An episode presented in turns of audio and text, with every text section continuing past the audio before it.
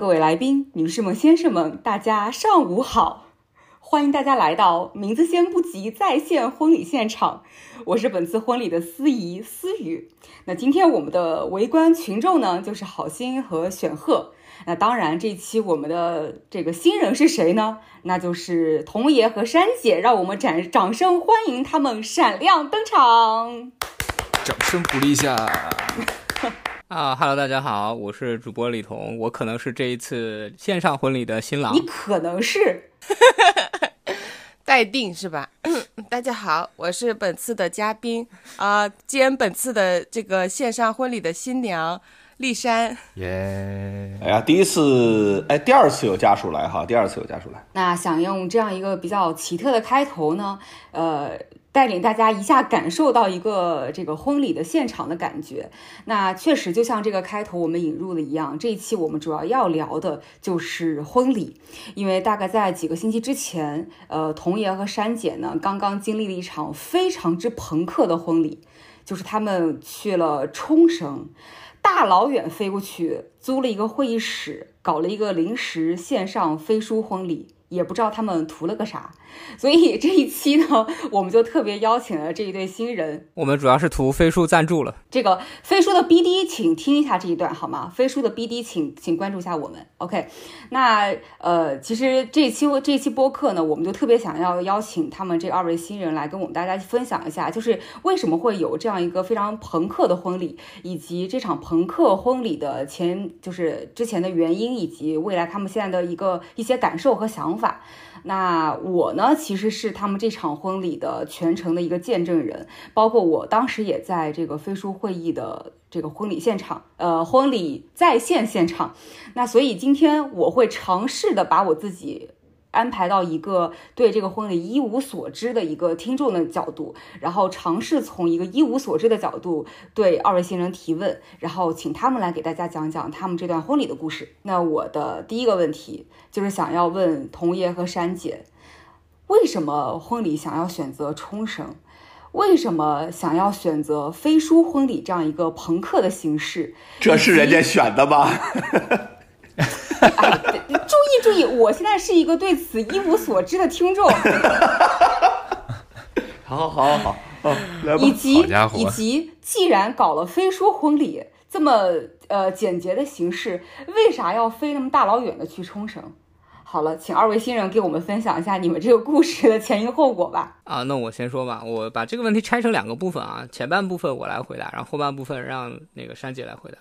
关于为什么我们要去冲绳的问题，其实我们在之前的一期节目中已经录过了。就是我是受到应该是一八年吧，当时思雨在印尼的那个婚礼的启发，我发现哦，婚礼还可以这样搞，就是只邀请最亲近的朋友和家人来参加。然后我当时就想了一下，如果我们当时搞婚礼的话，是不是也可以选一个就是不在境内的地方来搞？挑了一圈，发现这个能选的余地不多，因为我第一不想飞那么远，因为上一次飞印尼其实也是搞得我很疲惫，搞回来我也倒时差倒了好久，其实没有时差，就是飞着累。然后划了一圈，发现能去的大概也就就比如说像台湾，比如说像日本这种比较近的这些地区。呃，看了一下能选的，好，那就只有冲绳了。然后这个地方气候宜人，不会像印尼那么热，一年四季都是夏天。这个就是我们最初的一个初衷。因为我们从香港出发的话，就包括像广东的这，因为我们主要的朋友都在广东嘛，就从广东出发，然后飞到冲绳，其实还是非常近的，大概实际飞行距离一个半小时吧，其实非常非常近。其他的，比如说日本本岛，那就是乌泱乌泱的人，你们都就是。呃，你们应该有两个人去过日本吧？对，就去去了。你去日本本岛，你就会发现到处都是人，那还不如我待在深圳呢。所以最后排除法排除完了之后呢，我们就选了冲绳这样一个风景宜人。然后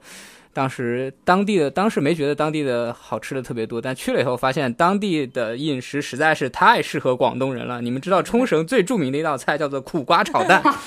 不是吧？真的是。餐饮习惯特别特别符合广东人的脾性，去了以后才发现。然后这是我们当时选冲绳的一个核心的原因。这是你选冲绳的核心原因。我的出发点是，哎，这这期能录完吗？这期我的出发点是直觉。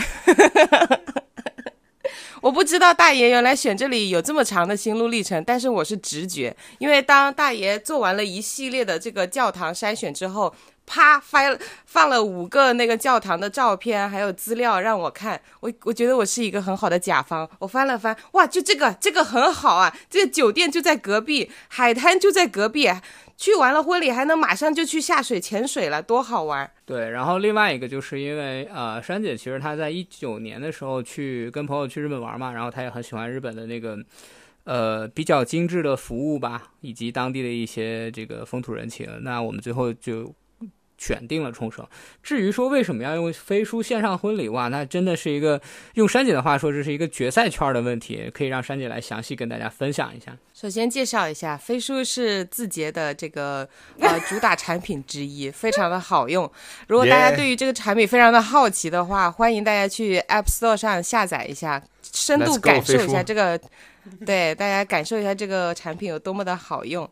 呃，第二点就是，其实因为我们在策划婚礼的时候，你邀请名单列了一下，可能大概有二十六人左右。到我们实际去邀请朋友们的时候，这朋友们可能因为自己这个也是在面临各种重大的这个阶段啊等等，然后。呃，以及就是确实还有时间档期的问题，没有办法合上，那我们就大概砍掉了百分之五十，实际邀请能来的同学就有十三位同学，嗯，然后到了这个临近婚礼前两周的时候，我们就突然发现，嗯，有台风的预报，然后以及还有一些临时的变故，最后咱能出行的人数再变成了十一人、九人左右，嗯，再往下就变成了。台风真的来了！我们从上海出发的朋友，以及从香港出发的朋友，考虑到返程也会受到台风的影响，最后我们能去的只有包含我们俩在内五个人，五个人，最后决赛圈只留下了五条命，同志们。相当精彩，所以就是因为这样子一个前提背景之下，那我们又同时为很多朋友们准备了一些很 Q 的手信啊，然后以及我们俩想要原本策划的一个小环节是邀请的朋友们来做一场现场的开放麦，呃，吐槽一下我们俩的相处，或者是分享一下见证了我们俩这么多年九年长跑的这个经历啊等等之类。就我们其实很想听听我们在大家朋友心里面是什么样。嗯的角色怎么样的这个形象，但所以我们俩也提前录了剪辑了大概二十分钟左右的这个这个视频音频，嗯，去分享我们跟朋友们的这个相处，就从我们的视角去聊。哎，我们觉得其实，在两个人的这个相处过程中，有蛮多嗯相处之道是跟我们身边的朋友学习到的，对。以及怎么去，比如说怎么去 PUA 一下自己的对象，开玩笑，就是怎么去做一些沟通，怎么样让沟通更有效，以及当你很强势的想要有一些想法能实现的时候，啊，怎么样用一些小技巧引导一下啊，哎哎，类似于这些小细节哈，所以就是，所以我们会觉得我们俩的爱情长跑中。朋友们给我们的一些影响也好，正向的影响也好，等等之类都蛮多的，所以就觉得这个现场开放麦的环节，如果因为大家没来到现场受阻，会很浪费。所以这个时候飞书出现了，它拯救了大家，可以呃异地参与一下，嗯。以及飞书有一个很好的功能，整的跟你们公司为了你们婚礼开发了个产品一样，我天！哦，可别这么说，确实是如此呢。因为我确实在公司 刚入职的时候见见过飞书推推送了一个官方的推送，就是如何在飞书办一场线上婚礼，留下了种子。所以我就觉得，嗯，飞书确实在此时拯救了我们，可以让大家在跨国、跨时区。然后能够实现同同时在线，它还有很好的功能，比如说录制了之后可以同同步翻译，出现字幕，有一些这个呃，可能听不清的同学们可以看字幕等等，就是他给了你很多的选择。呃，这个飞书的广告时间我们到这里就全部结束了啊。那个飞书的 BD 团队，这期要是不艾特一下，呃，有台叫做“飞书组织进化论”的，真的说不过去了。这个飞书的 BD 团队，请快速联系我们，就是这一期你们广告费看着给，好吧？就是我们已经啊，对，另外再补充打一下剪映的广告。然后 我们为大家剪辑的那二十分钟的视频，全全全都是用剪映做的。这个另外一个，我也特别想诚挚的向呃，就是字节这家非常优秀的公司推荐一下，就是我们这位珊姐同学非常适合加入剪映或者飞书的 BD 团队，请你们也认真思考一下，就是这是我们作为一个旁观者，深深感受到他对这个公司和产品线的爱。OK，那关于字节、剪映和飞书等一系列产品的广告，我们到这里就全部结束了。好，来来来，让我们回到婚礼本身。刚才听呃童爷跟珊姐的介绍呢，我能够听听明白，就说其实你们想要去做一个开放麦，这个作为婚礼的一个主形式，这个形式本身其实是提前定好的。那也是因为到了冲绳之后，一个特殊的一个天气原因，所以很多宾客在经历了一轮一轮的宾客淘汰赛之后，决赛圈的选手只有仅仅五个人。呃，然后那可是这样的话，哦，没有没有，三个人，三个人，哦，加上新人两个人，加他俩加新人两个人是五个人。对对。那这里我真的也很想跟大家稍微补充一下这个神奇的台风，因为呃，我经历过呃童爷他这个婚礼的前因后果。那这个台风呢，它大概是在八月三号从冲绳的南部。由东向西吹过去，所以当时我们还觉得说，哎，这八月三号的台风吹完了，那可能八月五号的婚礼就可以完完全全正常进行。哦，八月一号的台风，然后结果呃，在八月四号左右，那个台风以一个三十度角。掉头从西向东，又从冲绳的北部吹了过去，所以在八月五号当日，它正好是最临近冲绳的那个点，也就是为什么就是呃大爷刚才提到的，他们上海的宾客可能都航班直接取消，然后香港的宾客有很多也顾及到就是去了冲绳之后很可能回不来上班的这样一个担心，嗯，那。呃，那我很想再采访一下二位的是，在冲绳当地，你们是怎么想到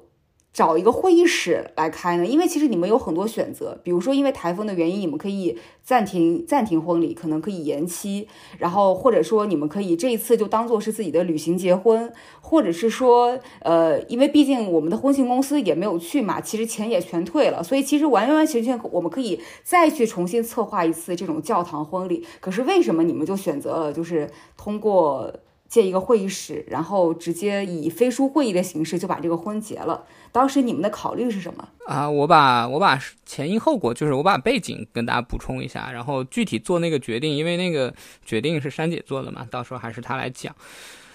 呃，就像刚刚思雨说的，就是我们整个一系列在七月下旬的时候，就是敲定了最终的这个能去的这个朋友的名单之后，我们其实还是挺期待的。然后我大概是在什么时候意识到事情有一点不对，就是事情正在起变化，就是思雨说的那个。在七月底突然间卡努台风，哇，这个台风我真是记他一辈子。然后发现他这个行动轨迹是有问题的，然后他跟其他的热带气旋不一样，哇，我现在真的是半个台风专家，跟其他热带气旋不一样，它移动的速度非常缓慢。就按正常情况下，这个台风七月底生成，在七月在八月初基本上就在我国的福建或浙江沿海登陆，就完全不应该会影响到我的整个的婚礼。但情况就是。非常诡异的是，它走了一个锐角，他往福建方向走了之后呢，又继续向东走，然后转向了北边，就是往日本的本岛方向走，然后最后是在呃，最后应该是在韩国登陆的。所以你们就可以想一下，整个就非常震惊，说这个台风就是故意过来绕了个圈儿，然后影响我们的婚礼的。另外一个可以补充一下，就是这个台风走了之后，第二个台风就是我们当时规划是这样的嘛，在冲绳做完就办完婚礼之后，我们就飞去大阪，然后去相当于度个蜜月吧。我们看到第二个台风就奔着大阪去了，就是第二个台风叫卡恩还是叫什么？就是我们当时就觉得很诡异，就是我们整场这个婚礼，包括蜜月，就是追风行追风之旅，就是我们走到哪儿，台风走到哪儿。我们从大阪回到香港的第二天，我们另外一个朋友好心好心应该认识，叫靖宇师姐，她跟我发微信说她在京都被困住了，因为台风去了京都，然后她所有的航班都飞不了。对，就相当于说我们在最后一刻成功逃离了这个大阪。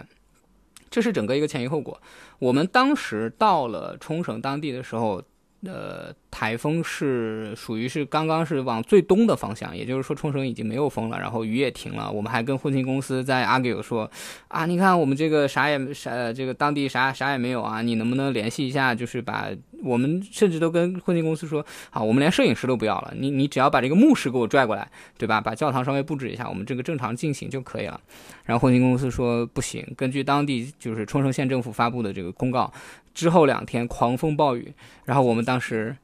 我们当时还不信。然后等我们入住到酒店之后，我们对这个酒店进行了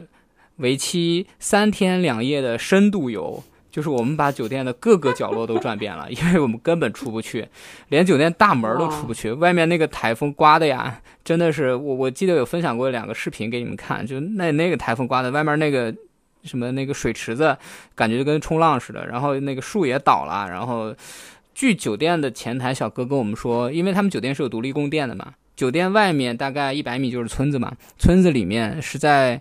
我们到到村子之前两小时刚刚恢复供电的，就是那个台风已经大到把电力系统已经全部摧毁了。然后我们那两天就那三天两夜就整个在酒店里面溜达。呃，酒店那个酒店一共包含三个餐厅，然后包含一个大桑拿，包含两个健身房，就就你能想到的酒店的各个角落我都已经逛过了。然后在第二天，明星大侦探的节奏，哎，对对对对，就深度游，真的是酒店深度游。然后在第二天，我们从那个吃完早饭回来，就当然当然酒店还服务还是不错的，就是那是一个很老牌的酒店了，然后各各项服务都。配配备的非常好，对，它是一个度假酒店，配备的都很好。我们吃完早饭以后，我就跟珊姐在溜达，然后溜达发现说，酒店内部其实是可以办婚礼的，就是它在虽然在装修啊，但其实是专门有一个那个类似于大会议室一样的那个空间，然后布置的跟婚礼呃就布置跟教堂差不多的那种日式的。然后我们就溜达发现还有很多空的那种会议室，也是因为因为酒店的员工都不齐，因为台风原因，员工都没法来上班，然后我们就门都开着嘛，我们就四处溜达。然后这个时候，我们回到了房间，珊姐突然灵机一动说：“好，那我们不如跟酒店租一个会议室，然后我们自己布置一下，然后我们把这个婚礼办成线上的。”好，这个部分就交给珊姐来说，我把所有的前情提要都讲完了。他的前情提要跟我的版本不一样，你俩结的是同一个婚吗？你 不是，我们的决策思路是不一样，逻辑是不一样的。就我可能是直觉型的选手，然后我当时做这个决策，只是因为，哇。风都来了，那你就是命里有时终须有。那为什么要推迟它呢？结婚这种事情啊，以鼓作气，再而衰，三而竭。为了给我们的往后多少年的婚姻留下一个好的开头，那必须结，是吧？所以这这这是我的心路历程。所以我觉得，哎。调整一下，以及这些都是小场面了。我们做企业文化也好，或者是做这个团建也好，可是肯定心里就有 Plan A、Plan B、Plan C、Plan D 的。所以会议室这个选项其实是我们的 Plan D 嘛，对吧？能做那就做它，这就是前面我的心路历程做这个决策。然后，呃，第二个其实很重要的因素是，我们有三个朋友在。这三三个朋友给了我们很大很大的精神支持、人力支持和物质支持。这三位朋友本身，呃，有有有有一位有一位是澳门的代表，有一位是贵州的代表，有一位是深圳的代表。这三位代表呢非常给力，虽然有我的拉胯姐妹在，但我们这一整场婚礼有百分之八十的原因是因为他们在才办成了的。啊，好，决策部分说完了，我就说执行的部分，就是他做了这个决定之后。呃，第一时间我们下去先跟酒店前台去沟通，说能不能租一个会议室。然后酒店前台表示非常震惊。当然，我们第一天来的时候已经跟他讲过了，说我们是为了我们的 wedding 来的，但是因为这个台风，我们现在办不了了，我们所有教堂都关闭了。然后他露出了一脸的遗憾的表情，但其实我觉得内心应该是在偷笑的。然后就跟酒店前台讲说可以租，然后大概折人民币大概两个小时是两千两千六百块钱，就租两个小时会议室。对，那个会议室非常大，那个会议室 C 正常情况下里面 C 不是五个人就这还好意思收钱呢？就是你这台风谁能来啊？啊！不不不不，那你正常的酒店该收还是收的嘛，对不对？放放你你不收吗？放你你不收吗？放我我收免费给吗4000对不对？啊，对呀、然后实实际上实际上是我们用那个会议室用了六个小时，就他我我就跟他说我能不能多一点时间，有有一点 buffer，然后我去布置一下。他说没问题，你去吧。然后我们本来应该是用两个小时，最后实际上整场完了以后，他也没有人过来，因为还是那句话，酒店没有工作人员，就是他只保持了基本的工作人员，就没有人过来管我们，我们自己在那儿六个小时在会议室里瞎折腾。然后，呃，就刚刚说的嘛，有两个女生，还有一个男生的嘉宾就就是到了现场，我跟那个男生就去布置，然后摆桌子啊，然后摆投影仪啊，然后连接设备。哇，那那那个男生真的是很厉害。就是之前我求婚的时候，他就帮我解决过一个很大的问题。我我之前也在播客里面跟大家讲过，就是我们当时那个投影仪坏了，然后他自己修好的。然后那个酒店会议室里面全是日文的设备，然后他说说你你你们要不要麦？我可以给你把整个音响系统给你整好。然后我说算了算了算了，这个就是因为回响实在太大了，然后外面刮着台风，我们甚至连那个会议室的房门都不能关，一关的话，那个台风的声音就是呼啸呼啸的，根本没法对，根本没法玩。然后另外那个深圳的代表就是非常非常厉害，他画了那个呃版画，就是我也不知道为什么他会有这个天赋技能，然后就拿那个水彩笔，然后画了一个那个呃 wedding ceremony 那个版画。然后另外一个贵州的代表就是帮他去做妆造，然后整个这个下来，我其实干的事情还挺少的，我就连接了一下设备，然后还没连接好，然后我去楼下便利店买了一些奇奇怪怪的道具吧，就你们会看到上面会摆着一些各各种各样五颜六色的水果，呃，不是水果，叫叫做那个呃饮料。我以为是，我以为是果汁，但我也没细看，因为我当时需要一些点缀整个会场的东西，我就买上来，然后发现上面全是酒，就是思雨当时因为在线嘛，你可以看到我到后面说话其实有一点大舌头了，就是我不知道那个是酒，但是我喝完之后，我去上头上的贼快，我大概喝完一瓶儿，整个人就就你明白吗？我婚礼的后半场我人是晕着的，更朋克啊了。买醉，对对对对对，是的，是的，我完全我完全就是，呃，我不知道思雨有没有印象，就是我当时 online 的时候跟你说了一句，思雨，我写了将近一千多字的稿子，然后后来被迫全删掉了，你自己看着办。我当时好像跟你说了两遍这句话，因为我当时人是醉的最最严重的时候。我后来发就是醒过来之后发现啊，好羞耻，整个人社死。我还记得，我还记得以前李彤就是我们去香港有个什么活动嘛，然后李彤喝醉了以后就开始狂说对广东话，对对对，啊，对对对，是这样的，对是这样的。对着所有人说广东话，关键他说的就是那种山西口味的广东话，特别醉人。哎对对然后大家，大家会广东话和不会广东话的人都沉默了。我这不是尊重当地文化嘛，对吧？然后整个这个仪式结束之后，呃，我们就就相当于是拍了一些照。然后我我很感动的一点是什么？就是大家在线上的时候都呃表达的很真诚，所以基本上呃对，所以基本上就是这个样子。就我们做了一个线上的一个婚礼，包括说我当时还连线了我爸妈，我大概是用两个小时的时间教会了我爸一个呃。对吧？将近六十岁的一个老年人如何用飞书会议？我觉得这一点我还是很很觉得飞书做的很好的，就是它让我教别人的成本，就特别是教老年人的成本降低了很多。怎么回事？怎么又变成了夸产品？来，我们回到婚礼。不是一个好的工具，它真的有这种魅力，所以欢迎大家下载感受一下。以及我在这里再次补充，隆重感谢一下我三位朋友，这三位朋友分别是我的呃大学舍友。May 姐，然后我大学舍友 May 姐的老公龙哥，还有我从这个中学开始的这个闺蜜小梦梦姐，谢谢三位。啊，这段记得留一下，不要剪掉。还有哦，是这白名单制的是吗？我们这录录音，毕竟，毕竟这个名单其实也不是很长，就是那那我想问一下二位，就是在整个宾客淘汰赛的过程中，从刚开始的二十六变成了大概十三、十一、九，最后只有三个人。嗯，我很想采访一下，就是你们真实的心情是怎么样的？我知道你们一定会说，了解朋友就是不能去的各种原因也也很能理解，所以就没有关系这样子。就这是你们会对外说的，但我想听一点，就是你们真实的想法。啊，基本上是这样的，就是呃，很诚恳的说，就是二十多人的名单的时候，我们是预计说有百分之三十是到不了的。因为其实，呃，像我这种经常给甲方做活动的，我们一般都会知道说，你你的那个大名单最后能到个百分之七十或者百分之，呃八十是一个很正常的情况。就是我们办活动的经验一般是这样的，就是会预留一些冗余。然后我们之前跟那个婚庆公司去报的时候，也是说我们预计会有二十个，因为那个日本那个比较麻烦，就是他所有的那个呃餐饮要提前订好，而且要写明名字，然后还要标注他们的过敏源，就是哎，反正整个一个非常非常之繁琐的一个服务吧。我们当时给酒店那边报的，就说我们是大概二十个人。虽然我们有二十三人的名单，然后大概二十个人，然后跟他说了说我们可能最后会有一些增减，嗯，他们也说没问题。然后等到第二轮的时候，就是这个这个这个怎么说呢？就是我大概是在提前两个月吧开始跟你们确认的，是吧？我应该是提前两个月跟你们确认，确认的时候就会收到一些这个呃消息，然后呃，首先这个。就是你们四个、你们三个人里面，首先不来的是好心，然后第二个确认不来的是选赫，然后就是这已经是第二轮了，就是确实大家有事儿，这个这个我是理解的，对。然后等到了这个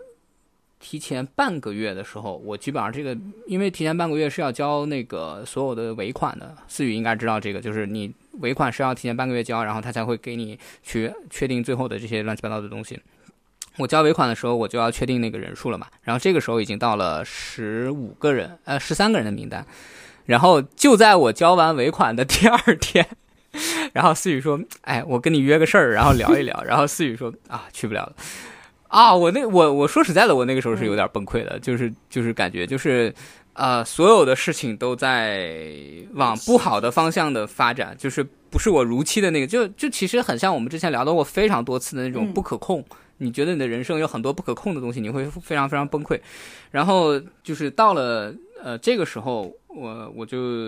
有一点点那个啥吧。然后等到了呃两个原因，第一个原因是什么呢？第一个原因就是说我这边的朋友其实能到场的就非常少了，就大概只有我师兄那么一家人，就是嘻嘻哈哈跟他儿子女儿，然后。另另一个原因就是刚刚说的，就是觉得这个会不会是有一些不好的征兆？就是人在那个什么的时候，就会下意识的暗示自己一些东西。对，就到了就是思雨说的八月三号的时候，就是看到那个台风已经把前一天航班取消，就那个也是特别神奇。就是香港飞冲绳，八月我我们是八月四呃八月四号飞嘛，因为八月五号的婚礼，八月三号的航班取消了，八月二号的航班取消了。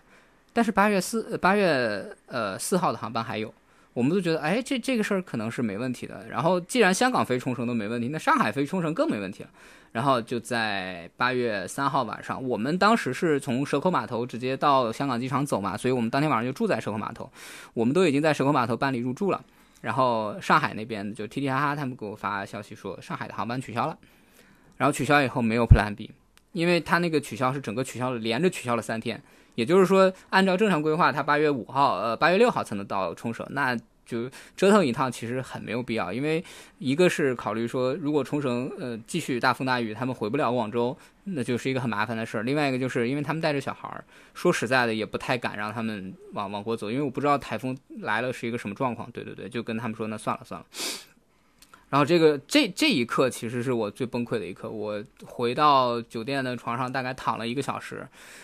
呃，然后脑子里各种乱飞，就是自己怎么怎么去跟自己这个思想的做一个搏斗。然后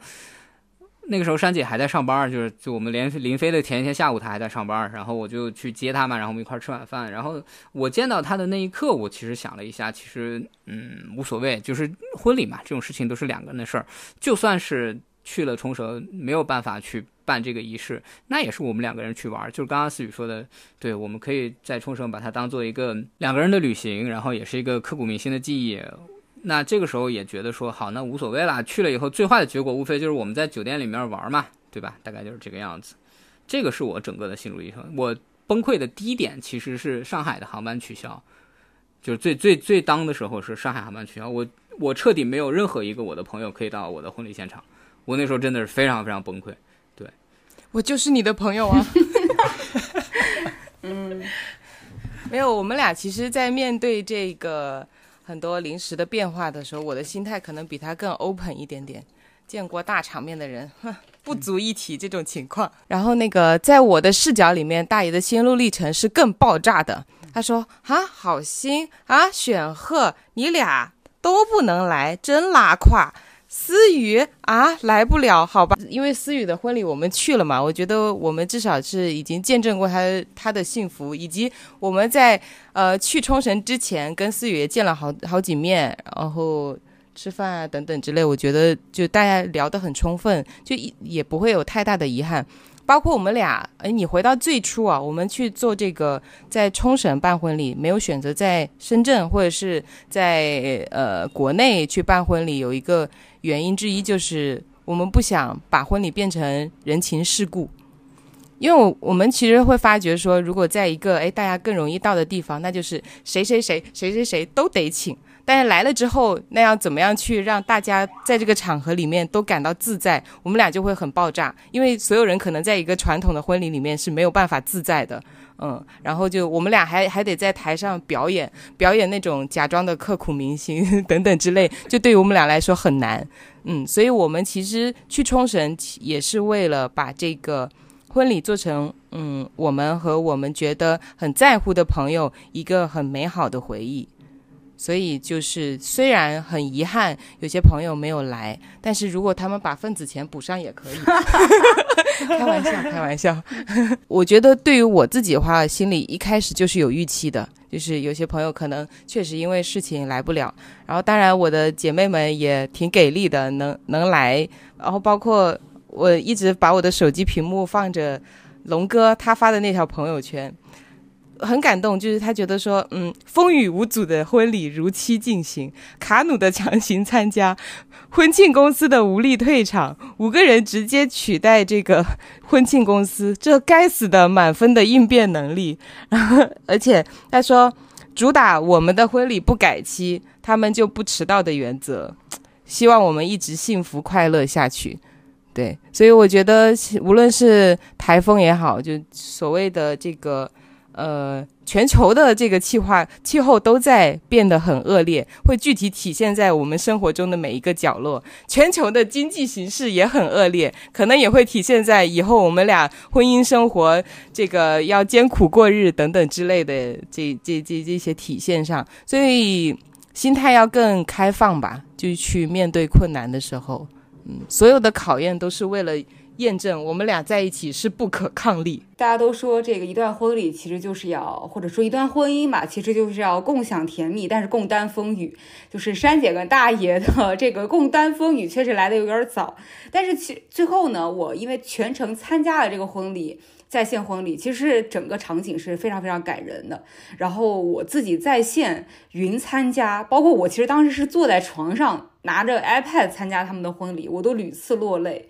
嗯，因为虽然大爷中间他喝高了，然后虽然珊姐的誓词里面仍然有非常多介绍飞书功能的部分，但是 他们整个的不管是婚礼誓词，还是跟朋友们的互动，还是他们自己拍的那二十分钟的 VCR，其实都非常非常感人。而且，呃，我一边当我刚听说他们要搞这种在线婚礼的时候，其实我的第一反应是非常之诧异的，我的感觉就是哈，这都能结婚，这。这要这么拼吗？但实际上，我参加的过程当中，我就在想，你说人到底需要一个怎样的婚礼呢？那婚礼最重要的事情是什么呢？其实不就是有很多的朋友，然后通过各种各样的方式来给他们送到祝福。那特别是呃，这个婚礼也是背着一群我们很爱并且很爱我们的人们，呃，所包围的，所关注的。然后所祝福的，其实这就够了。就像珊姐刚才说的，可能对于很多传统形式的婚礼来说，可能我们只是表演者；但对于这样一个小型的，反而是给自己办的婚礼里面，嗯，可能我们才是一个真正的主角，才能真正感受到来自于朋友的真心的祝福。那我特别也想问问你们俩的感受，就是办完婚礼之后，呃，虽然我知道他们跟你们最初的教堂婚礼一定是有预落，一定是有这个预期的落差的，那。但整个效果结束以后，其实你们满意吗？或者说，呃，你们有想过说，除了这场婚礼之外，后面再找一个机会，可能再去重新圆那个教堂婚礼的梦吗？还是说，其实你们已经觉得这场婚礼已经足够棒，已经不需要再重新再来一次仪式了。呃，基本上是这样的，就是说教堂婚礼这个选项，一开始我是考虑到珊姐的感受，就是说你是不是想要一个穿着呃很漂亮的婚纱，然后这个在一个很有仪式感的地方，然后做一个永生纪念的一个东西。对我来说，如果他对于这场就是在会议室办的这场婚礼没有任何遗憾的话，那我其实也没有任何遗憾，因为我的仪式感并没有像他那么强。我更看重的其实就是，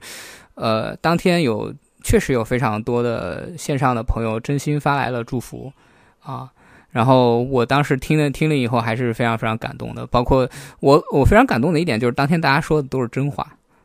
嗯、比如说，哎，真的真的，呃，选赫你不要笑，回头我可以把那个视频发给你。就是你知道，珊姐的所有的朋友上来以后，第一句话就是没有想到他们能走到今天。我第一眼看见李彤的时候，就觉得他们不合适，珊姐值得更好的，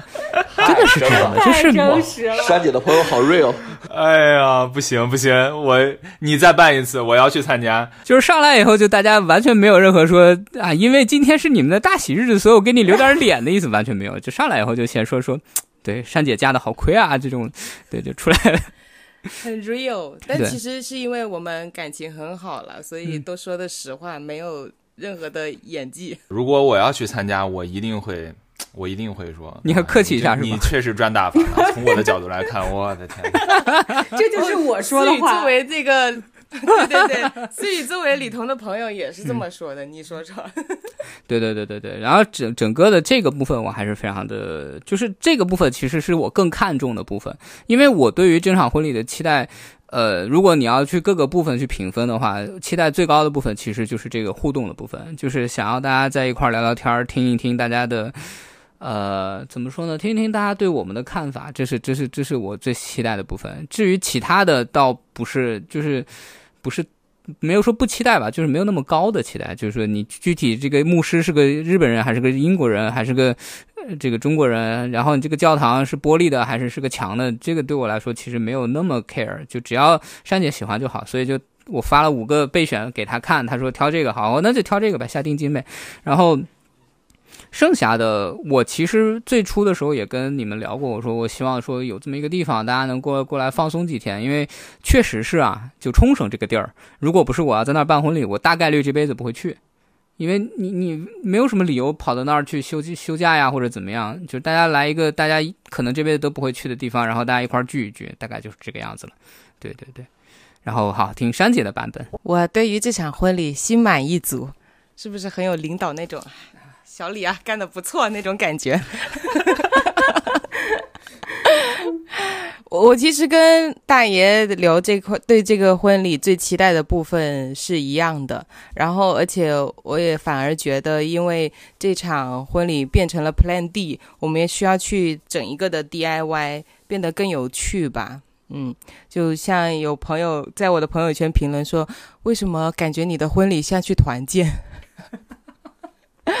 就是每个人都在深度参与。你这都不是 Plan B，你这 Plan Z 了，我都觉得。是的，是的，就有很多的意外情况，就跟生生活中很多时候也是这样子，有很多的意外情况，那你就保持好 open 的状态。如果你没有很高很高的预期，以及说一定要按照原计划去进行的执念，那很多东西会在超出预期的给你带来很多很多的惊喜。然后其实这个婚礼，我觉得还蛮神奇的。以前可能听过一些朋友也好，然后网上也看过，有些人可能会因为办婚礼产生新的矛盾，就有些新婚的这个新人们会因为在讨论婚礼的时候有争执，然后甚至于说，嗯，当场悔婚 之类的事情。但我们可能会因为这个特别的婚礼而更加的记忆深刻。对，那我补充一点吧，就是，呃，在婚礼这个事情上，呃，怎么说呢？就是我感觉，呃，你们三个其实是给了我很大的一个，给了我一些鼓励吧。就是第一，就是思雨是打开了我的这个思路的，就是说，好，我可以不用在国内去办一个非常传统的，就是新郎新娘在上面。感动的稀里哗啦，然后下面一坐着一桌子人，然后敲着筷子说怎么还不开席，就可以不用办一个这样的婚礼。对我觉得这个婚礼还是非常给我启发，就是思雨的这个。然后第二个是好心的那个，我我们当时是晚上看了好心的那个直播，就是我不知道你的那个司仪是一个非专业的同学，我以我以为你真的是请了一个很年轻的华人的司仪在那儿给你做主持，对对对，然后我就听到你们的朋友们在台上去讲你们的那些故事的时候，我非常非常感动，我就说这这个环节一定要保留，这个环节一定要保留，然后为了担心大家。对，这个这个也是我个人的一个问题，就是我我很担心说说给大家造成困扰，然后为了担心大家有这个问题，我当时就是珊姐说的，我们做了一个长达二十分钟的一个音频。然后配了一些我们之前一些朋友的图片，然后想着说，我们先开个场，然后讲一讲我们彼此的故事，然后这样我们的朋友们不会尴尬，就可以顺着这个话题往下讲。对，当然我我我肯定是没有写你跟选赫的稿子啊，好像我没有写你们的稿子，因为我确定你们来不了，我就不写稿子。思雨的稿子我是真的写了，我真的写了将近一千字，就讲他当时就啊，这个可以，这个应该可以说对。就是思雨有一次来广州出差，然后因为选赫正好也在广州出差，然后我就去广州南站去接思雨，然后思雨在车上上了车，兴奋的跟我说：“大爷，我最近看上了一个师兄，我正在追他。”对，就这个我印象深刻，你们知道吗？然后。对，然后就师兄是老本来本来我是老方，是是是是老方，不然呢？不然能播吗？是给我们带来好几万播放量的师兄啊！对对对对对。然后然后就是后来我有一次去深圳出差，就大概隔了不到一个月吧。然后思雨跟老方，然后请我吃饭。然后吃饭的那个地儿现在竟然还没有倒闭，我有时候路过了我还去去看一眼。对，吃一个泰国菜。然后讲这种就大这种稿子，我大概写了一千多字，然后就想着说聊一聊。对，然后。这就是就是你们俩的婚礼给我的一些启示，就是说更重要的是什么？挺好，挺好啊，真的很好啊！我今天听你们俩这样聊，而且我能够感受到，就是其实你们虽然跟预期有很大的差别，但是因为有这样一个开放心态的存在，那看到这样一个特别的仪式带来的一些额外的惊喜，其实反而是。呃，加强两个人之间那种纽带，那这个比那种传统婚礼里面什么要讨论金镯子戴几个呀，然后整个仪式现场怎么布置呀，两边改口怎么改，礼金怎么给这样的这个问题要就是来的有意义的多。嗯，那我觉得这可能是我们现在年轻人其实会比较倾向的，或者比较向往的，呃，这样一个婚礼的结果。那我还要问一个俗一点的问题，就是毕竟结婚是两家人的事情，呃，总归父母肯定会对你们自己的婚姻有他们的期待。那我很想问问，就是你们的这样一个形式的婚礼，你们两边的父母是怎么评价的？他们有会觉得说，哎，这帮年轻人挺挺有脑子呀？这个挺挺灵挺机灵呀，随机应变，还是说，哎，我的妈呀，这就把婚礼结了，这怎怎么行？这必须得回来重办一个。就是你们的父母是哪一种？呃，这个我觉得应该是每个家庭有自己的特殊情况吧。你像对于我来说，我一开始其实跟我们爸妈就沟通的非常好。我说，呃，第一，你们如果想要在山西办，呃，我提的条件就是说，你不要搞仪式，就是你摆酒，然后有亲戚来，然后我们一块儿这个。呃，比如说吃个饭，然后认个亲，敬个酒，这些没问题，但是你不要搞仪式，最大程度的利用礼金。哎，对对对，是这个意思。benefit 啊，对对对对对对对，因为我而且我昨天跟我妈算了这个这个费用，因为我们十月一号回呃是就国庆回山西办嘛，就白酒，算了一下啊，基本上能打平。我说可以了，打平这个数就可以了。我打断插一句啊，我我我的我的远程阳泉的仪式不是能叫仪式吧，就是聚餐答谢宴刚刚。在上礼拜刚刚结束。嚯！你你们是怎么参与的呢？我们我们是以一种虚拟形象的方式参与的。哦，人形立牌对不对？人形立牌。哎，没有，应该没还没有到三次元，主要是集中于二次元。啊，好，我我们下一期就分享这个，下一期就分享这个。我也不不不不，这这个我真没啥分享的，我只知道我自己是以二次元形式参与了，至于怎么参与的不是很清楚。对，然后，然后，然后我们这一边的话，就是我跟我我妈就说了，说我们的婚礼仪式，包括说最早定的去冲绳去教堂里去办，还是后来变成了一个线上的仪式，就是他们最大限度的尊重我们，就是我跟我爸妈说说哈，我通知你，你如果需要线上参与，你就参与。如果你就最最早的时候那个仪式的时候，我也跟他说，我说我如果开直播，就当然现场条件允许开直播，你可以线上参与，但是也没有发言环节。然后我爸妈也接受，然后说如果没有就我不开直播，你们就回头看我们的那个。照片跟视频，他们也说没问题。所以这就是为什么我提前一天上午两个小时，呃，没有提前一天，就当天上午两个小时教会我爸用飞书参加会议，然后他们也觉得没问题。就你们可以看，它其实用的也不太好，因为整个摄像头都是对着我们家茶几的。我看的那个花纹，我就觉得很亲切。所以对我这边来说，我爸妈就主打一个尊重吧，就你们你们自己开心就好了，你们办与不办，推迟办或者什么时候办，那是你们的事儿。只要你十月份回来，把把我们这边的礼数走走到了就可以了。哦，就大概这样。嗯，好，到你了。是这样的，像我们那个 可以不说。版本也不一样吗？不一样，不一样，可以说，可以说。哦，像其实像刚刚大爷说到的，冲绳婚礼其实有完全由我们俩的意志为主导，以及包括所有的环节设计，包括我们邀请朋友来是呃机票大家自理，我们酒店安排我们来整体安排，然后包括也提前跟大家说了不收份子钱，因为我们觉得同辈之间的友谊就是我们想要就是让大家参加这个婚礼是来放松的，是来一起出去玩的。嗯，然后父母那边其实肯定会有自己的期待，以及他们的社交圈去交代的事情，所以就是后面在国庆的时候，我们要去山西有一场这个呃答谢宴，对对对对，然后其实也是以父母的意愿为主导的。那在我家呢，我家就是我说了算，哇哦，呃，开玩笑的，其实因为我我们广东人嘛。广东人其实像我爸爸来说，他在最开始李彤上门提亲的时候，呃，邀请双方父母一起吃饭的时候，他都还在桌子上说，我们广东人一般是不外嫁的，哦、像他们这种自己主导自己的婚姻啊。跨了一个好几个省，我都不知道山西在哪里，啊，这种在我们这里是很少见的，啊，你看看我的儿媳，我有两个弟弟嘛，然后你看都是广东人，对他甚至在双方父母见面的时候还在说这一种，嗯、表达了一点点他的不乐意，但实际上我的婚，我想结就结了，我的婚礼包括我是正式的邀请过我爸妈，就是问他有没有那个想要参加或者有什么意见，我爸说能不办就不办吧。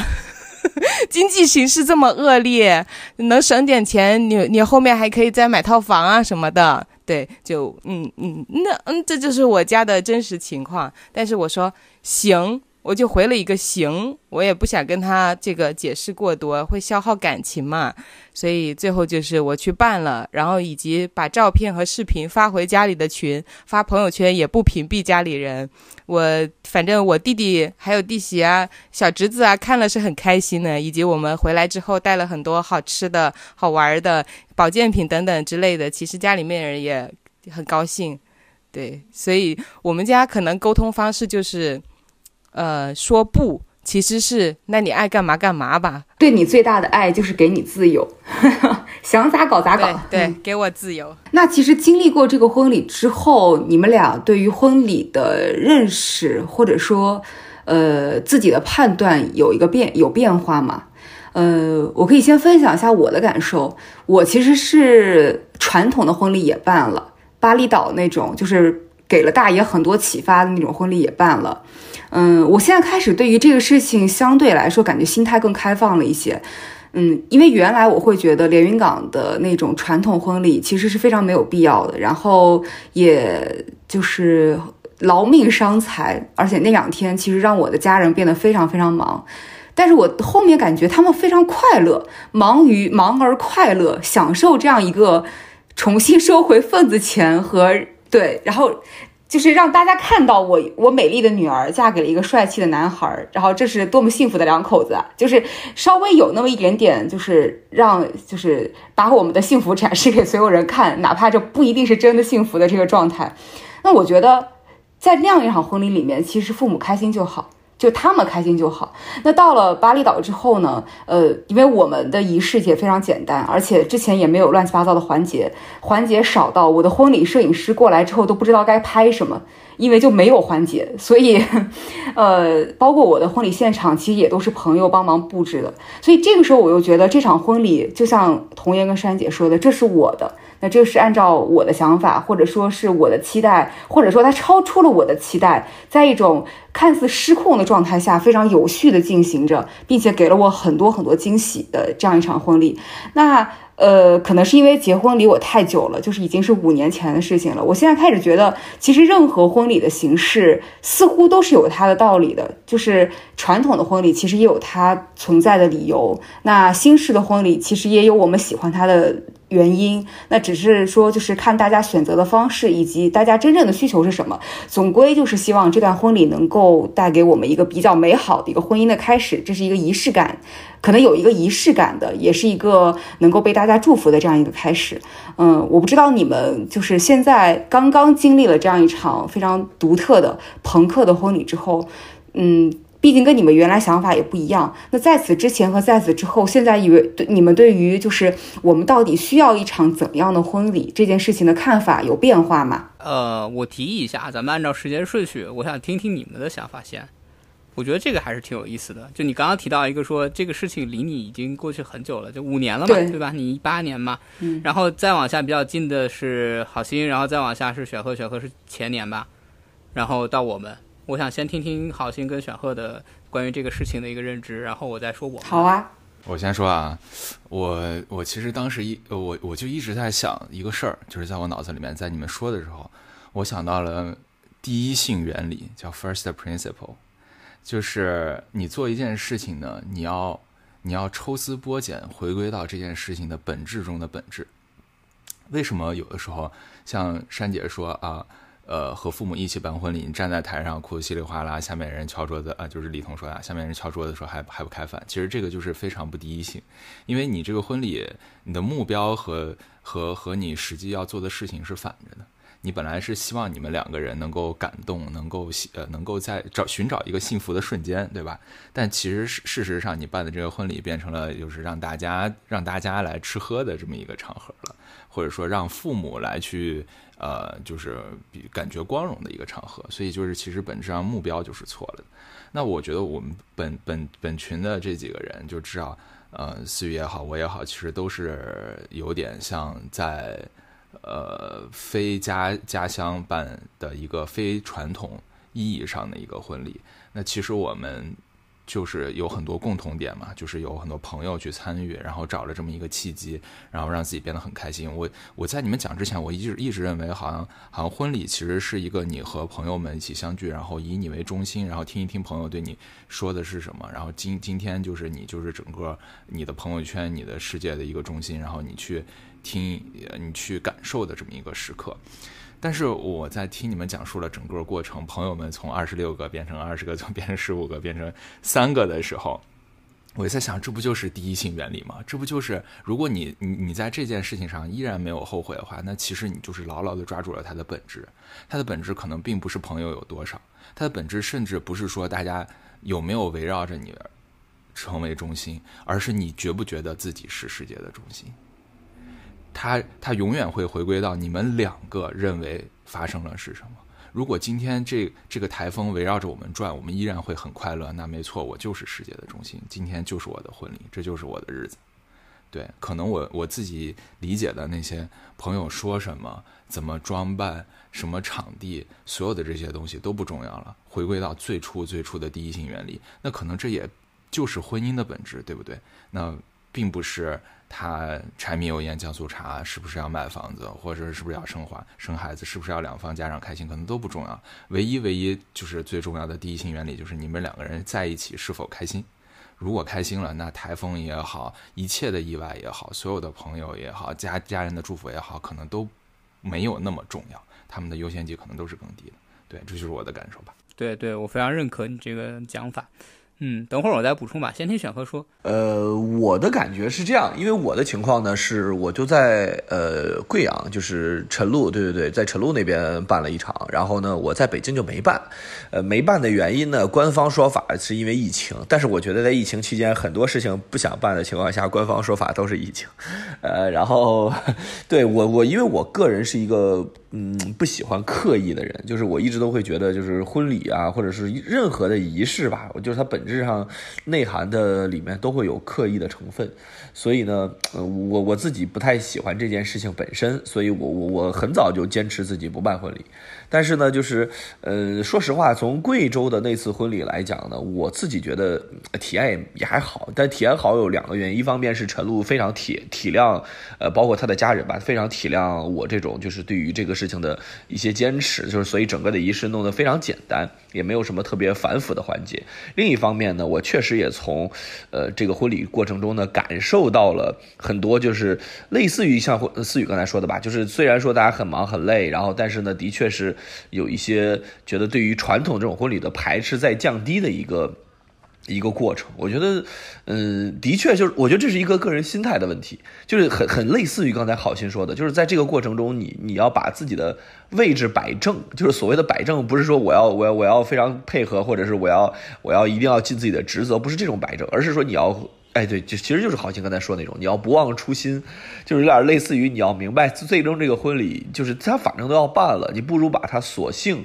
就是办成，或者说索性变成。真正意义上能够呃被你所接受的样子，比如说当时在贵州的婚礼的时候，我确实觉得，呃，其他的环节我都没什么印象，但是我确实会觉得，比如说我跟呃陈露两个人的发言环节，我确实还是觉得，就我们是在说自己真心的话，呃，或者说自己真正想说的话，而不是为了那个现场，为了那个氛围，为了现底下的人来说什么。我觉得这件事情其实就蛮好。我觉得换句话说，就是在这种所有事情里边，呃，能自己操控的地方多操控一点，能自己主动去做的。事情多做一点，那你的婚礼或者你的任何一个仪式都会越来越像你想的样子。所以，我我会这个是我我的感觉吧，就是我觉得，嗯，但是我依然是今后，比如说六六他们想不想办婚礼，我完全不在意，我依然会觉得就是仪式本身不重要，就是哪怕现场没有任何一个人，哪怕就是就是只是两个人，我觉得都是会是很好的一种体验。嗯，那我就来分享一下我的两个点吧，就是我整个整个婚礼下来，就是有两个点。呃，我是印象非常深刻，或者说这两个这两个瞬间是让我呃，你可以理解为说悟透了，或者是想通了那那两个点。第一个点就是刚刚说到的，在我确定说我的最终只有三个删减的朋友能去，然后我们依然决定说第二天还是飞，因为我们当时其实是有想过说，呃，就八月三号、八月四号的时候就不飞了。然后整个的婚礼 delay 掉，机票退掉，然后酒店退掉，因为因为台风原因嘛，所有的都可以全价都退掉。就是我其实是有这个选择的。然后我当时跟珊姐走在那个蛇口海洋世界的那个那个路上，然后我俩在那儿聊天儿，我一瞬间觉得说，其实就是好心说的，那最优先的应该是我们两个人。那。这你们都不来无所谓啊，我们俩人在那个酒店榻榻米房间里玩的也很开心，对吧？我们俩人天天唱 K 打游戏，然后这个看看看看小电影什么的也挺开心的。就那那一个什么小电影，不要乱说。就哎，日本的电视都很小的，你去过的嘛，对不对？然后 然后就是那一瞬间，我我跟珊姐说，我说不重要，就是就所有的朋友都不能来也不重要，无所谓，我们两个人还是坚持要去。要去冲绳，我们要把这个呃我们的规划的行程把它执行下去，这是第一个。然后第二个，我觉得非常感动的瞬间是什么呢？就是因为我在隔壁的会议室布置那个我们那个婚婚婚礼的现场嘛，然后珊姐是靠她朋友在那给她做妆造。我其实最开始的时候是没有看到她那个妆造，最后当然她那个妆造最后也是有一些 bug 的，可以回头给你们分享一些趣事。对，那个那个，然后然后我。最后就就是最后的时候，我跟他说我我们要那个开始了，然后我相当于是有点像那个 first look 的感觉，我我叫他过来，然后我走在他后面，然后呃他拎着那个裙子，然后往会议室走那个感觉，我一瞬间觉得说就是这样啊，那那那这个其他的不重要啦，我我们两个人站在那里，然后把自己想说的话说完了，其他的对吧？你们。无所谓，真的无所谓。对，这里这里补充一个细节啊，其其实我们当时是有一些担心的，就是因为我们租会议室的时候，那个那个讲着印度口音的那个前台服务员跟我们说，下午就是当地政府通知，下午有可能断电断网，然后还认真的跟我们说，虽然我租你们两个小时，如果当时断电断网的话，我们是不退钱的。哦，我好期待，这样子就可以有一个黑暗中的对话。然后我我们也说，嗯，没关系，没关系，我们就坚持把这个做下去。然后我其实是有 Plan B，是买了一些蜡烛的，但但最后也没有用到吧，庆幸没有用到。然后真的是那一瞬间觉得说，好，那我们来了这里，然后按照我们的想法，我们有这样一场婚礼。然后我看到了他精心的装扮，对吧？虽然不是这个化妆师给他画的，是他自己画的。然后那一瞬间感觉说可以了，这这就是我们的婚礼，其他的不重要。就是好心说的，那整个世界就就是我们的。对我的感受其实是这样的，那可以听一下珊姐的感觉。我刚刚呢，那个啥，在 Google 上搜了一下婚礼的含义到底是什么，就查到了。我我也分享给大家念一下：婚礼是人生五礼之一，与出生、成人礼、丧礼一起被称为人生仪礼，即一个人在世间成长过程中的一系列仪式。婚礼。这个相当于现代婚礼的法律公证仪式，其意义在于获取社会的承认和祝福，帮助新婚夫妇适应新的社会角色和要求，准备承担社会责任。就是念这一段意，就就是我想去看说，婚礼作为这么多年流传下来，然后以及跨越各个国家、各个地区也好，都会有的一种仪式，它它最终的这个。中意到底是什么？就我会发觉说，可能它就是一种婚姻的礼仪。就无论是对于新婚夫妇双方，还是说对于我们这个新人周边的人，你的身边人、你的父母、你的朋友，然后以及父母的朋友、我们朋友的朋友的一种，嗯，我觉得不算是一种交代，是一种宣告，就宣告我。曾经是以自己一个人的身份在这个世间生活，那在婚礼之后，我们是两个人一起去对抗世界的各种困难。就在我心里，它是一个这样子的一个仪式。所以在那样婚礼的一天，其实我们也在给彼此一些信心和鼓励。就是即使我们面对了很多台风啊、经济形势不好啊诸如此类的困难，但在以后我还是愿意跟你两个人携手去共同面对。嗯，所以这个仪式对于我来说，它的意义是这样子的。听你们刚才那样讲，我要先说一个非常煞风景的。就是之前在豆瓣上看到一个段子，我觉得特别特别搞笑。他说，婚礼其实就是公开宣布我们即将有合法性生活的一个仪式。那个应该是领证，那个不是婚礼。领证不够公开，我觉得太逗了。这个这个评述，因为特别是尤尤其是你再想一下，就是很多人都在祝新人说，哇，祝你们三年抱俩，早生贵子。就是你如果套上了这样一个假定，就会觉得。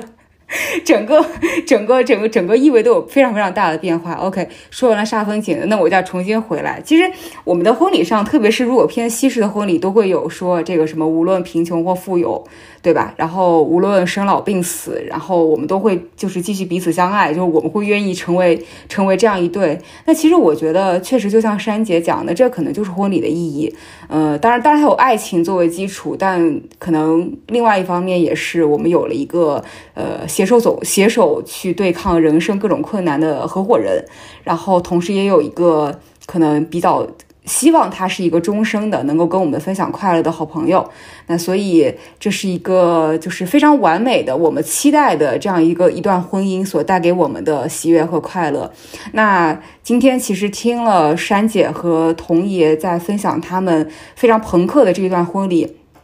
我虽然本身作为婚礼的亲历者，呃，作为了一个在半决赛圈淘汰的宾客。作为一个现场参加了他们这个呃飞书婚礼，然后并且在并且伴随着他们这个婚礼现场屡次落泪的这样一个深度参与者，呃，我今天在听他们重新讲回这段婚礼之后，我还还是 get 到了很多原来之前我在参与婚礼过程当中其实没有注意到的细节，以及没有感受到的那个部分，所以嗯特别特别好。然后那正好在今今天节目的最后，那就让我们三个。非常塑料的朋友，我们在线给童爷跟珊姐一点祝福吧。那那我先说，祝福你们。我以为是表演个节目，诗朗诵。新婚快乐，新婚快乐！真的，呃，非常祝贺你们找到了一个非常好的合伙人，祝福你们找到了一个非常好的人生旅伴和好朋友。然后也希望我们一直可以像这样，就是能够作为一个终身的好朋友，见证你们一直以来的幸福。好，谢谢。然后那我再说啊，呃，就首先李彤和珊姐两个人都是非常非常好的人，对吧？然后我觉得至少从婚礼这件事情上面。就是他们两个变成了更好的人。我知道李彤是一个，就是他其实很 organized，他会把很多东西都是敲很多不确定性都变成确定性。但当面对像台风这样如此之大的不确定性的时候，依然能够在今天说出来坦然面对。我觉得就是我能，我至少能感觉到，就是你们两个变成了更好的人。然后希望你们日后的婚姻道路上。会让彼此变成更更好的人。哎，我觉得，呃，我觉得好像说这个跟我这个说想说的非常接近，因为我确实觉得就是，呃，人生路上会有很多，呃，就是类似于台风这样，就并不是你所一定能设计或者说所一定能够改变和防御的事情。那，呃，我觉得从某个角度来讲，婚姻最大的意义，也就是因在。这样的时刻，就在你个人人力所不能及的时刻，甚至都不不当是帮你，因为很多帮你的时候，还是在再去试着去抵抗和防御，甚至都不是帮你，而是去帮助你去共同面对，就让你在呃面对这样的时候有一个心灵的托底，或者有一个嗯怎么说呢，一种安全感的托底吧，就这样的东西。所以我会觉得这件事情是是我觉得在会议之中，大家其实真正意义上应该获得和和和和帮助对方的事情。嗯，所以从这个角度来讲，我我真诚的觉得，就是这是这这次婚礼，就是是一个非常好的，呃，一个开端，会让会让呃，尤其是李彤，因为我我我诚如好心刚才所说，李彤是一个计划性极强，然后并且喜欢把事情安排的井井有条的人。那在这样的一个情况下来讲。我觉得依然能够，呃，非常快乐、非常开心的把这个事情办完。我觉得包括那个山妹，包括山妹，啊，真恶心。呃，这个我觉得也是啊，就是本来就是也是，我觉得仪式感仪式感很强，然后喜欢把很多事情安排的非常的完美和和漂亮的一个情况下，但是在面对嗯面对这样的面对这样的时刻和面对这样的境遇的情况下，我觉得两个人都能够非常好的去去处理和。并没有因此而自怨自艾，这是甚至怨天尤人。呃，我觉我觉得这件事情是一个极其美好的事情。我觉得相信，呃，未来的生活中，无论面对什么，你们都能够都能够做到这一点。我觉得这件事情是任何一个婚姻的基础，或者任何一段关系的基础。我觉得这是幸福的根源，因为总会有各种各样的不如意。当然了，也是希望二位今后能够。风雨过后，天天都是彩虹。然后以及早点要孩子啊，这个抓紧追一下这个进度。怎么回事？怎么回事？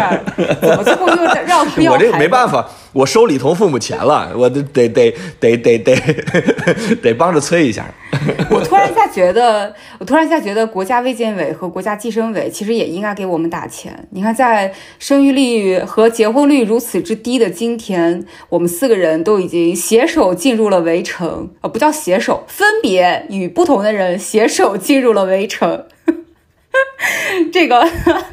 那确实，我们就是这个。对吧？就我们成为了国家卫健委和国家计生委希望我们成为的年轻人当中的榜样。OK，对啊，我们还买房了呢，有的人还。哎呦，住建委也得打钱，我还买股票了呢！我天呐，真的是为国接盘。银保监会也得打钱啊！积极响应国家政策啊，你啊，好家伙！呃，其实就是除了我们，就有一些朋友其实没去成婚礼嘛，那我们其实按照分别跟大家约饭的形式见见了面，也聊过。然后我们在广州，易兰和陈俊这位代表哈，然后最近易兰分享说他这个。痴迷上了算命，然后给给我们俩算的命就是事在人为，哇！就我们俩的那个天作之合程度在于事在人为，就是很多时候我感觉婚姻也是这样子，然后交朋友也是这样子，很多时候就是事在人为。当你努力去想要把这个事情做好的时候，它就会成为你想象中的那样。好的，那希望大家都能拥有一段。也许是天注定，也许是事在人为，也许是被大家祝福，也许是顺顺利利，也许是共担风雨的这样一段婚姻。那不管怎么样呢，也都希望我们大家未来的生活能够开心和快乐。呃，虽然可以共担风雨，但是也希望我们的彩虹能更多一些。好的，那我们今天的节目到这里就全部结束啦。再次感谢各位听众的收听，我们下一期再见，拜拜。拜拜。谢谢大家。一面向往富有旺财，baby，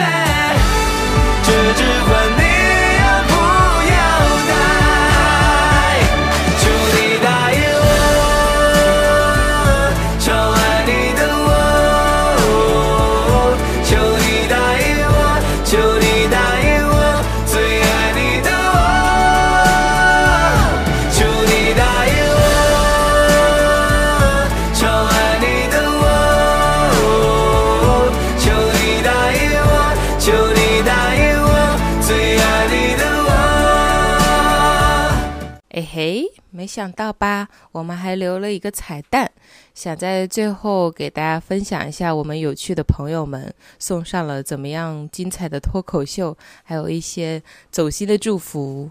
嗯，另外呢，我也想说，其实我作为这个幕后家属，能被邀请到这个名字先不急栏目组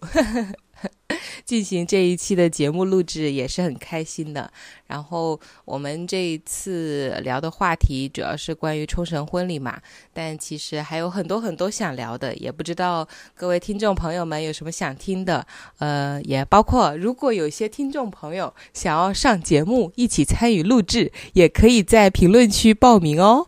嗯，想聊的话题可以不限于，比如说，嗯，蜜月旅行的计划分享呀，因为我们在冲绳之后还去了京都、大阪、宇治，然后也是非常难忘的经历。旅行中虽然可能有一些小小的争执等等，但我觉得最后还是会成为我们嗯一生难忘的回忆吧。其他的话题，比如说大家想这个了解一下字节有什么嗯好的岗位推荐，然后大家想要内推的话，等等都可以在评论区关注一下，我会把内推链接放在评论区，请大家大力关注一下剪映。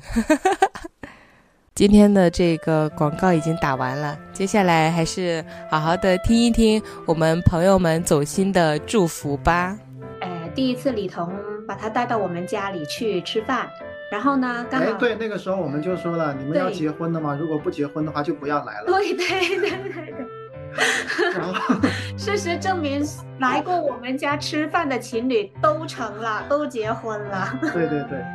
然后丽珊就是名字跟我一样，然后生日也跟我一样，而且她人非常的 nice，好爱笑，我非常喜欢她。后来跟李同学说，可以可以继续下去。对，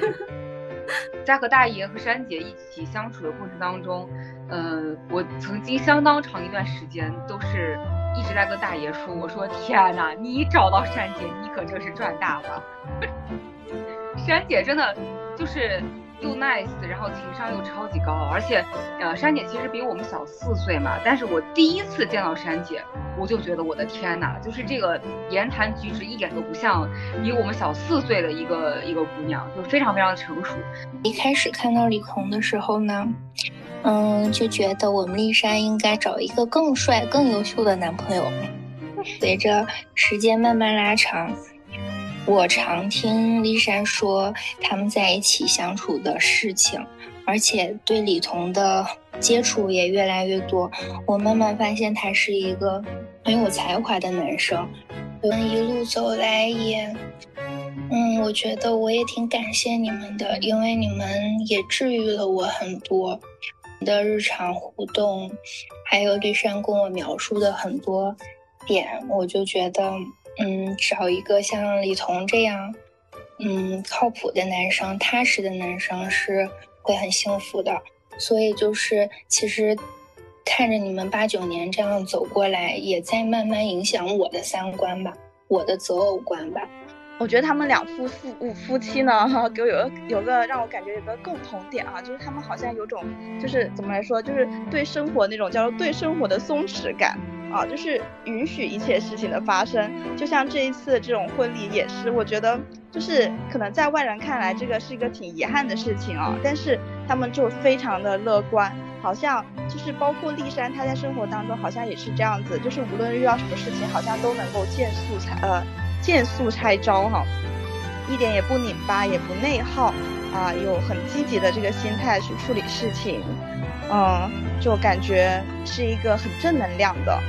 那超你和你幸运的能够在高一的那个宿舍认识了这么这么多这么这么好的姐妹，然后呢，我也觉得我很幸运的能够跟我的姐妹们能够一直维持着这份友谊到今天。然后呢，我也通过我的姐妹们认识了身边真的特别特别多又优秀，然后又感觉就是让人觉得很温暖的朋友们。所以我相信，就是之后大家的不管怎样，未来啊一定会越来越好的。然后我婚礼其实因为也是疫情，去年十二月份疫情一个特别特别时时期吧，特别的时期，然后其实很多外地的朋友都来看。那一刻其实我我就想着，